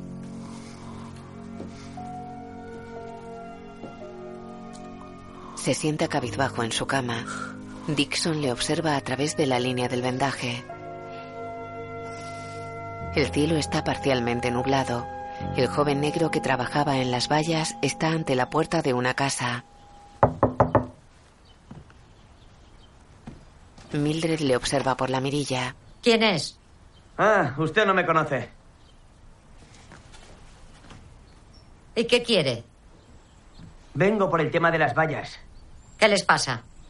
¿Que se quemaron? Eso ya lo sé. Verá, soy uno de los tíos que colocó los anuncios. Ella abre seria. Jerome. Se dan la mano. ¿Qué puedo hacer por ti? Mire, cuando se encargan unos carteles como estos, por si acaso alguno se arruga o se rasga, la, la imprenta te los da por duplicado, ¿sabe? No, no lo sabía. Ella y Robbie pegan carteles en una de las vallas. Lo hacen subidos en unas escaleras. La escalera está bien segura y firme, James. Oh, descuida, me gusta sujetar escaleras. Así me distraigo un poco. Ella baja y él se aparta. Un coche para cerca de ellos. ¿Os ayudo? ¡Eh! ¿Cuándo ha salido? Hace una hora. El juez dice que el informe de la detención no estaba bien. Oh. Se abrazan. Oye, James la saluda sonriente. oye, no incendiarías tú la comisaría, ¿verdad? No, pasó la noche conmigo. Jerome se acerca con un cartel. ¿Por qué? Es largo de De contar. acuerdo. Hola. De acuerdo. Hola. ¿Aún sigue queriendo poner el de Willoughby aunque esté muerto y tal? ¿Por qué no? ¿Lo ha pagado él? También es verdad. Denise le sonríe. De noche en un pub, Dixon está sentado a una mesa con una cerveza. Denise fuma y bebe en la barra con Jerome.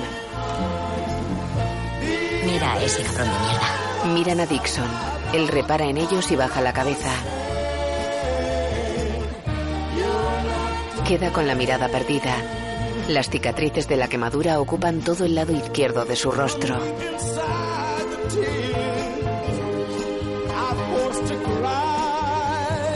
Fuera, un pick-up estaciona ante el pub. Bajan un hombre moreno y el rubio de la tienda de regalos. Entran en el local. Pues claro, ¿en serio? ¿Que sí? Es que se lo busca. ¿Pagas tú la primera ronda? Sí, vale. El rubio se sienta en una mesa contigua a la de Dixon de espaldas a él. Las mesas están separadas por un vidrio translúcido. En un restaurante, James y Mildred miran la carta sentados a una mesa. Él viste traje, ella el mono azul. Pues aquí estamos. Aquí estamos. Toma una copa de vino blanco. Me gustan las cosas con queso. Pediré algo que lleve queso. Muy bien. Mira contrariada a Charlie que cruza la sala con Penélope. Reparan en ella. ¿Quién es? Mi exmarido. Y su novia de 19 años. Charlie y Penélope se sientan a una mesa. ¿Nos marchamos? No, no. Tenemos un trato. En el pub, Dixon escucha a los de al lado. Descontrolé, tío. Creo que se me fue la puta olla durante un buen rato, joder. ¿Cuándo fue eso? Ahora unos nueve o diez meses. ¿Estaba solo o qué? Iba con un par de colegas. ¿Ah, sí? Sí. ¿También se la follaron? Creo que a ellos les ponía más mirar, ¿sabes? ¿Sí? Sí. Le iba la marcha. En cuanto metió la directa se puso a 100. Te lo juro, todavía me entraron más ganas de follármela. Tío, no puedo, no sé si podré quitarme esa imagen de la cabeza.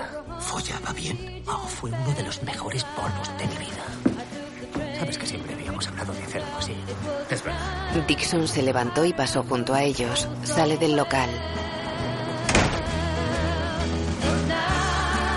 Enciende un mechero con una gran llama y se enciende con cuidado un pitillo. Mira la matrícula del pickup. Es de Idaho. Dixon da una gran calada al pitillo. Lo tira y entra en el local. No brincaré por algo así el puto último día por aquí. Mira extrañado a Dixon que se sienta de nuevo en su mesa de espaldas a él. ¿Ese tío lleva ahí todo el tiempo? ¿Quién? Cara quemada, no hace, no hace más que entrar y salir. No sé, creo que no. El rubio apura una cerveza y se acerca a la barra. Mira serio a Dixon. ¿Otra ronda? Sí. Ocho pavos. El rubio paga mirando extrañado a Dixon.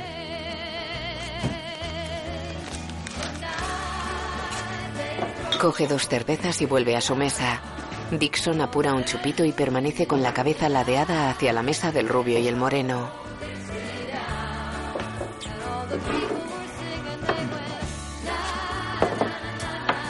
Se levanta y va tambaleante hacia la barra. La golpea con los dedos y hace una seña al camarero. Maestro, El camarero le da un botellín. Él mira al rubio. ¿A ti te pasa algo conmigo? ¿Disculpa? Llevas toda la puta noche mirando hacia aquí. Si no tienes nada que decirme, es mejor que tu cara frita y tú os larguéis de una puta vez, ¿vale? Dixon se sienta con él. No, es que... ¿Qué haces? Para, para, para, para, para, para, para, ¿Qué para, cojones? para, para, para. Confía en mí, ¿vale? ¿Te gusta la magia? Mueve una mano ante él. Confía en mí. Haz ya el puto truco, tío. Dixon le acerca la mano. ¿Vale? Le araña la cara. El rubio lo golpea en la cara y lo tira al suelo. Jerome y Denise observan impresionados. ¿Pero qué coño? El rubio y el moreno golpean a Dixon. ¡Eh! ¡Quietos! ¡Eh! ¡Ya basta! ¿Qué quieres tú, capullo? Es un poli, macho, es un poli. ¿Ah, sí? No lleva placa. Es que lo he perdido. Y no me acuerdo en dónde. Has empezado tú, tío. Yo contigo no me he metido. Ya sé que he empezado yo. Te he arañado como una puta zorra. Sí, eso es lo que has hecho. Le da una patada en la cara y se va con el moreno. Dixon queda tirado en el suelo, inmóvil salvo por el vaivén respiratorio de su pecho.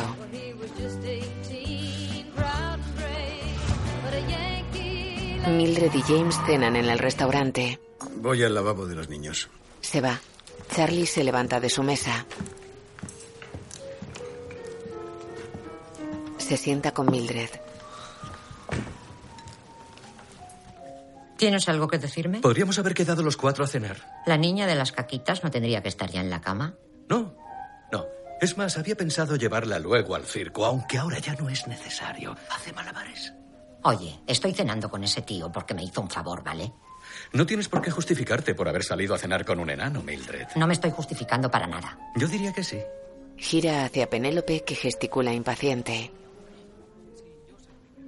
Oye, no he venido aquí a tocarte los huevos. Puedes salir con todos los enanos que te apetezca. No. Vuelve James. No, eh, si me he acercado es para decirte que lo siento. ¿Qué sientes qué? Siento lo que le pasó a tus fallas y eso. Ah, bueno. Creo que eso ya es agua pasada. Bien. Me alegro. Iba muy borracho, aunque eso no es excusa. Mildred lo mira seria. Es toda esta ira. El otro día Penélope me dijo, no hace más que engendrar más ira. ¿Sabes? Y es verdad. Mildred lo mira seria. ¿Penélope dijo engendrar? Sí. Penélope dijo engendrar más ira. Bueno, cuida bien a esta mujercita, ¿vale? Joven, mujeraza comparada contigo, ¿eh? Se va. Mildred contiene el llanto.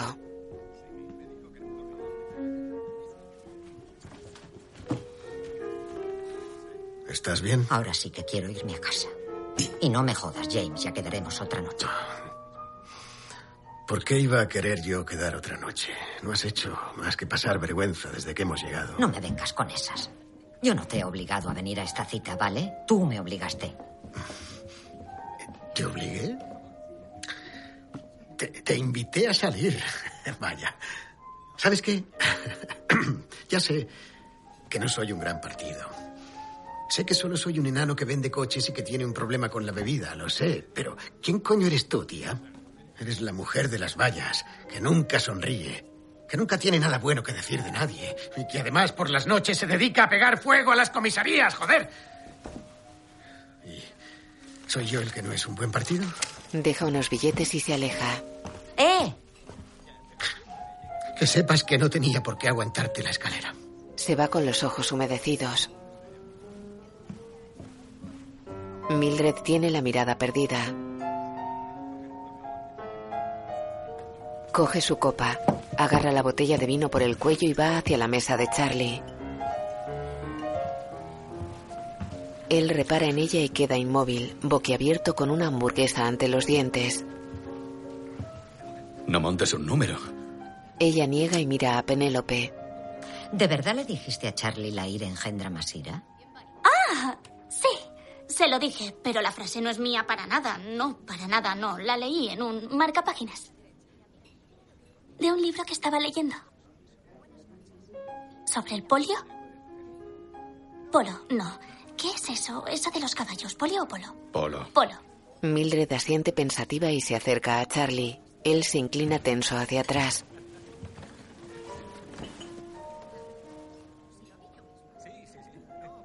Sé bueno con ella, Charlie. ¿Te queda claro?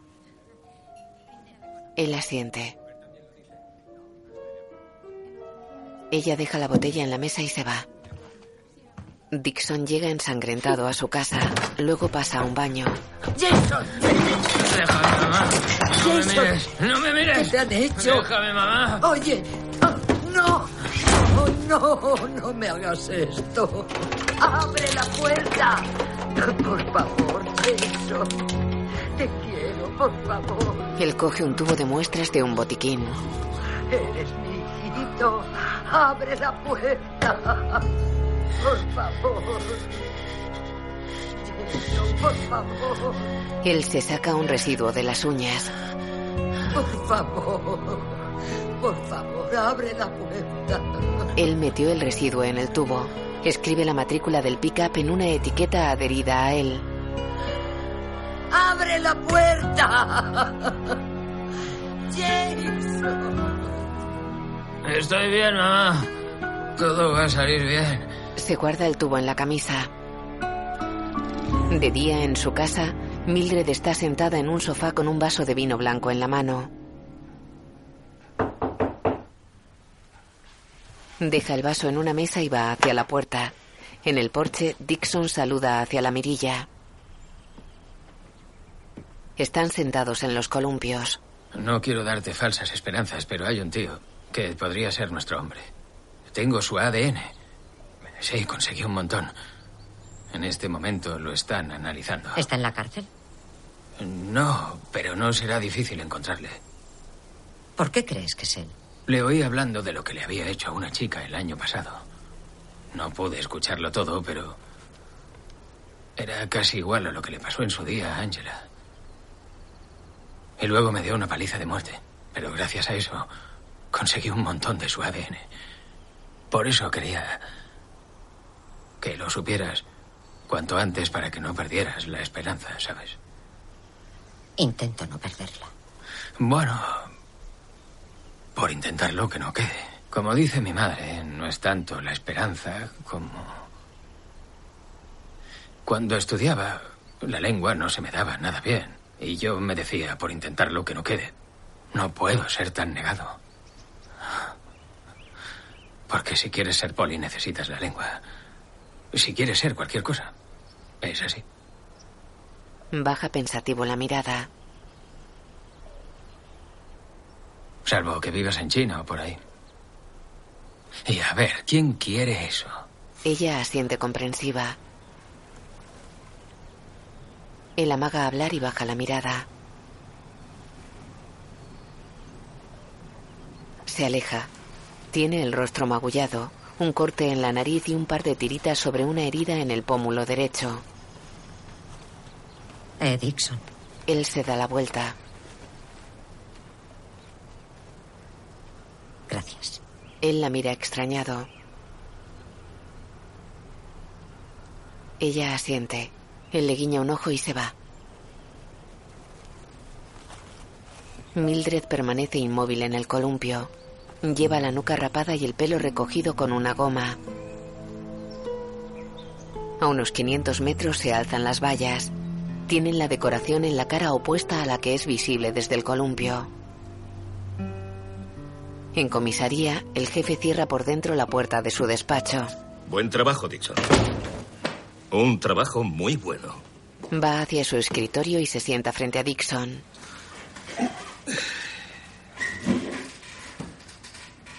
Pero no es nuestro hombre.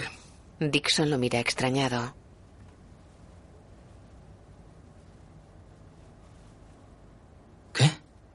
No hay coincidencia con el ADN. Tampoco con el de ningún otro delito de esta índole. Es más, con ningún otro delito. Y su historial está limpio. Quizá estaba fanfarroneando.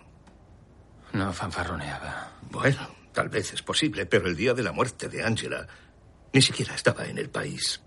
¿Dónde estaba? He comprobado su registro de entradas y salidas de Estados Unidos y he hablado con su oficial al mando. No estaba en el país, Texon. No es él. Eh, no, ese... Ese es posible que ese no sea nuestro hombre, pero seguro que ha hecho alguna hijoputada. Pero no en Missouri, Dixon. ¿Dónde estaba? Esa información es confidencial. Ah, vamos, por favor. Si ese tío tiene un oficial al mando. Y resulta que volvió a Estados Unidos hace nueve meses. Y si la información sobre el país en el que estaba es confidencial, ¿en qué país crees que estaba? Oiga, no sé. Te daré una pista. Hay mucha arena. Eso no reduce mucho las opciones. Solo necesitas saber que él no tuvo nada que ver con Angela Hayes, así que seguiremos buscando. Dixon queda con la mirada perdida y la boca entreabierta. ¿De acuerdo? Dixon asiente. Deja una placa sobre el escritorio y se levanta. Al final encontré mi placa. Se va.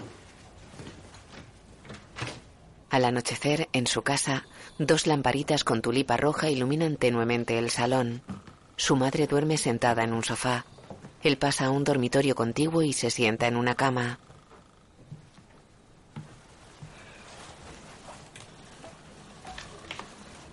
Tiene una escopeta en las manos. La pone en vertical con la culata hacia el colchón. Apoya la cara en la boca de los cañones. Coge un teléfono sin soltar la escopeta.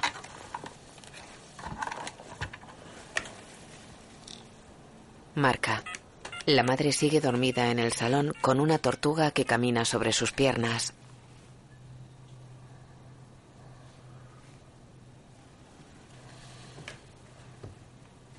En Drinkwater Road, Mildred deja unas flores junto a una de las jardineras que hay bajo las vallas. Coge su móvil. Diga. Soy Dixon. Ella se sienta en la jardinera. Cuéntame. No era ese tío. Mildred baja la cabeza y se golpea la boca con la mano que sostiene el móvil.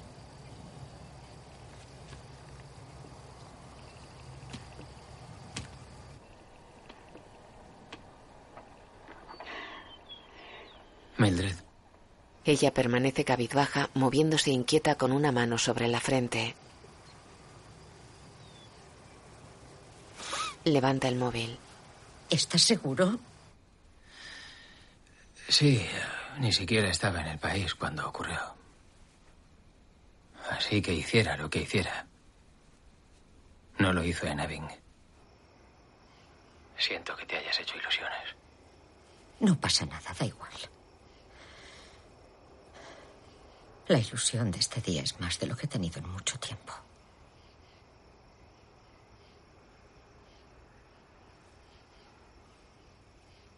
He de colgar. Él acerca la boca a los cañones. Estaba. eh, La aparta. Estaba pensando una cosa. ¿Cuál? Sé que no es tu violador. Pero es un violador, sí. De eso estoy seguro. Se le cae una lágrima.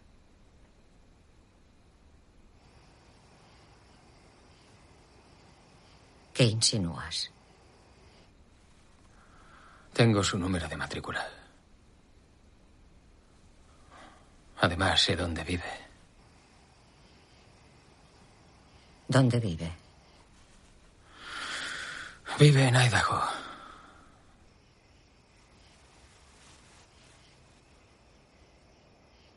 Qué curioso. Mañana tengo que ir a Idaho.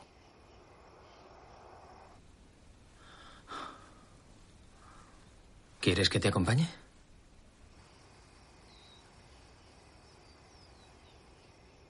Claro. Asiente pensativa. Baja el móvil y queda con la mirada perdida. Su coche está a pocos metros con las luces encendidas. Ella permanece sentada en la jardinera. La cámara se aleja poco a poco.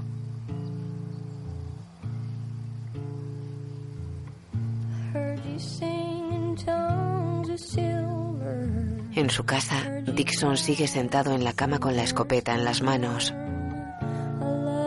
Se levanta y la deja sobre la cama. En el salón se acerca a su madre que permanece dormida en el sofá. Le pone una mano sobre la frente. Le pasa la mano por el pelo. Se va. La tortuga está inmóvil en el regazo de la madre. De día, junto a la casa de Mildred, los columpios se balancean ligeramente. En la casa, Robbie duerme boca abajo en su cama. Mildred le observa acoclillada en el suelo. Baja la mirada. Se aleja. Para en la entrada del cuarto y mira al chico. Se va cerrando la puerta. Frente a la casa pasa junto a Dixon que saca la escopeta y una bolsa de deporte de su coche. Los mete en el maletero del Ford de Mildred. Ambos se miran. Ella deja bolsas de comida y un termo en el maletero y cierra el portón. El Ford se aleja de la casa.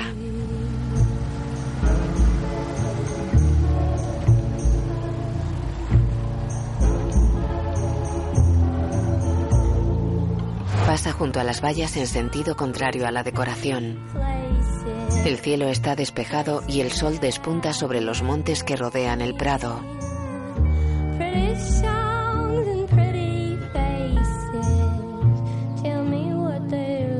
Mildred conduce seria, con el pelo recogido y vestida con el mono azul. Dixon duerme a su lado.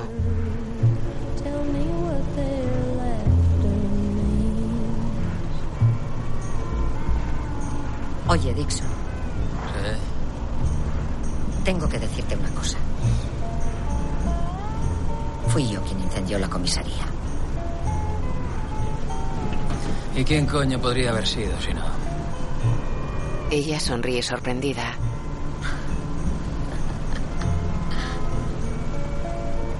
Él mira cabizbajo por la ventanilla. Dixon, Sí. ¿Estás seguro de esto? ¿De lo de matar a ese tío? La verdad es que no. ¿Y tú? Yo tampoco. Podemos decidirlo por el camino. Él asiente. Ella esboza una sonrisa.